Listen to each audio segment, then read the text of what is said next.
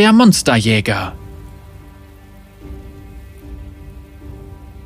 Poppy hatte nichts gegen den Dornenwolf, außer vielleicht die Tatsache, dass dieser gerade dazu ansetzte, sie zu zerfleischen.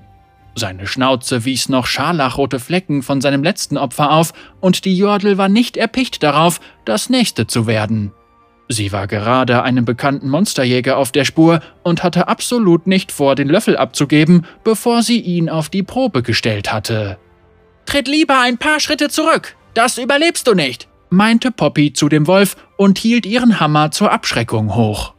Der Dornenwolf ließ sich allerdings nicht beeindrucken. Wie von einer seltsamen Verzweiflung getrieben, die Poppy nicht durchschaute, tapste er auf sie zu.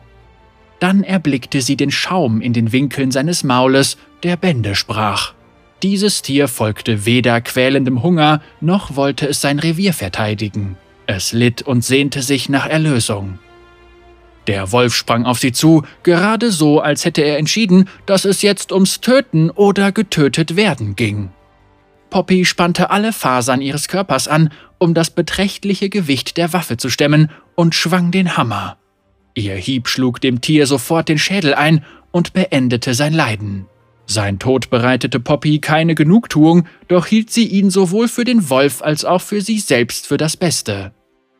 Die Jordel sah sich auf der leeren Wiese um, doch konnte sie keine Spur des Monsterjägers entdecken, für den sie gekommen war. Sie hatte das Land durchstreift und war Gerüchten über seine Taten gefolgt, in der Hoffnung, dass dieser geheimnisvolle Jäger der sagenumwobene Held sei, den sie schon so lange suchte. Bisher war sie allerdings nur auf Wölfe, Weibern und Wegelagerer gestoßen, von denen sie die meisten zur Selbstverteidigung töten musste. Wochenlang war sie in den entlegensten Ecken Demasias von Weiler zu Weiler gezogen. Sie war so schnell gelaufen, wie ihre kurzen Füße es ihr erlaubten, doch der Monsterjäger schien ihr immer einen Schritt voraus zu sein und er ließ nur Geschichten über seine Heldentaten zurück. Jordel spüren kurioserweise die Zeit selten vergehen, doch selbst Poppy schien der Suche langsam ein wenig überdrüssig zu werden. Eines Tages, als sie ihre Mission und sich selbst bereits in Frage zu stellen begann, fiel ihr Blick auf einen Aushang, der an einen Pfahl am Rande des Weges genagelt worden war. Alle sind zum Fest des Jägers herzlich eingeladen. Es handelte sich um eine Feier zu Ehren des Monsterjägers, dem Poppy auf der Spur war. Wenn es Hoffnung gab, diesen schwer zu fassenden Helden endlich zu finden, dann sicherlich dort. Vielleicht würde er sogar persönlich auftauchen, und dann konnte sie sich selbst ein Bild von ihm machen und entscheiden, ob er würdig war, Orlens Vermächtnis zu tragen. Diese Aussicht erfüllte sie mit neuer Zielstrebigkeit und beschwingt machte sie sich auf den Weg zu den Feierlichkeiten. Poppy war aufgeregt, als sie im Dorf ankam, dessen Banner und Wimpel der Welt fröhlich den Festtag verkündeten. Zu solchen öffentlichen Ereignissen ging sie am liebsten sehr früh, um ein Plätzchen in den hintersten Reihen der Schaulustigen ergattern zu können und keine Aufmerksamkeit zu erregen. Doch nun war der Hauptmarkt bereits voller Zuschauer und Poppy fiel es schwer, sich durch die aneinander gepressten Körper zu manövrieren. Sie quetschte sich zwischen den Beinen der Dorfbewohner hindurch, die meist zu angetrunken waren, um sie zu bemerken. Ich würde ihn auf einen Krug einladen, wenn er hier wäre, lallte über ihr eine Stimme. Meine Ziegen können wieder friedlich futtern, seit das Monstervieh ins Gras gebissen hat. Poppys Herz schlug ihr bis zum Hals, wie immer, wenn sie Geschichten über den Jäger hörte. Was, wenn er der eine ist? dachte sie. Aber tief im Innern stellte sich Poppy eine andere Frage. Was würde sie tun, wenn sie die Waffe los war? Würde sie ein neues Ziel finden? Eine Jordel ohne Sinn im Leben wäre ein trauriger Anblick. Doch genug mit ihren schweifenden Gedanken, sie musste sich jetzt wieder auf ihre Aufgabe konzentrieren. Die kleine Kriegerin schaffte es schließlich, sich zum hinteren Markt durchzudrängeln. Dort entdeckte sie einen Laternenpfahl, der leicht zu erklimmen und vor den Blicken der Leute verborgen lag. Sie kletterte den Pfahl hinauf, gerade hoch genug, um über den Pulk blicken zu können. Poppy war gerade rechtzeitig gekommen.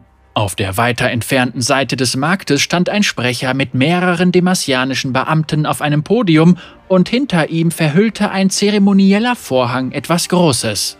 Selbst mit ihren scharfen Jordelsinnen konnte sie kaum verstehen, was der Mann da vorne sagte.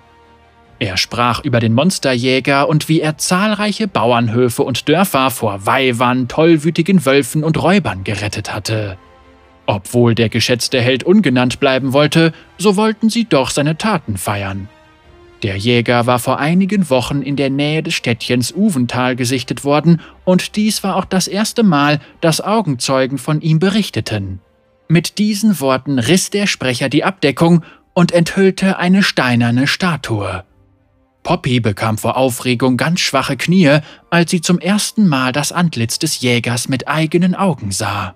Er war das Paradebeispiel eines demasianischen Kriegers. Zwei Meter groß, in eine schwere Plattenrüstung gekleidet und mit einem muskulösen, durchtrainierten Körper. Zu seinen Füßen lag der Körper eines Wolfes, den er wohl erschlagen hatte. Gerade als Poppy den Anblick verdaut hatte, hörte sie ein paar Meter entfernt die Stimme eines Kindes rufen. Schaut nur, da! Das ist der Monsterjäger! Von der Statue! verkündete das Mädchen mit großen Augen. Sie deutete in Poppys Richtung. Poppy wirbelte herum, um zu sehen, ob der Jäger hinter ihr stand, doch es war niemand zu sehen. Nein, Kleine, sprach der Vater des Mädchens. Das ist kein Monsterjäger. Sie ist zu klein. Der Vater und seine Tochter verloren schnell wieder das Interesse und schlenderten durch das Dorf, um sich von den verschiedenen Angeboten unterhalten zu lassen.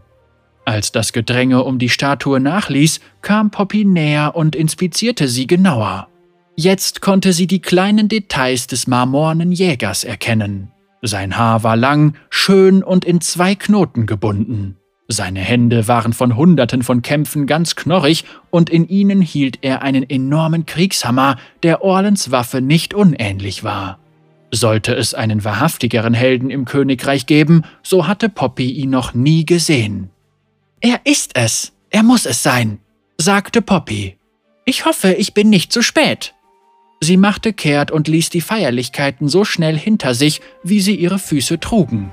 Ihr nächstes Ziel war Uvental.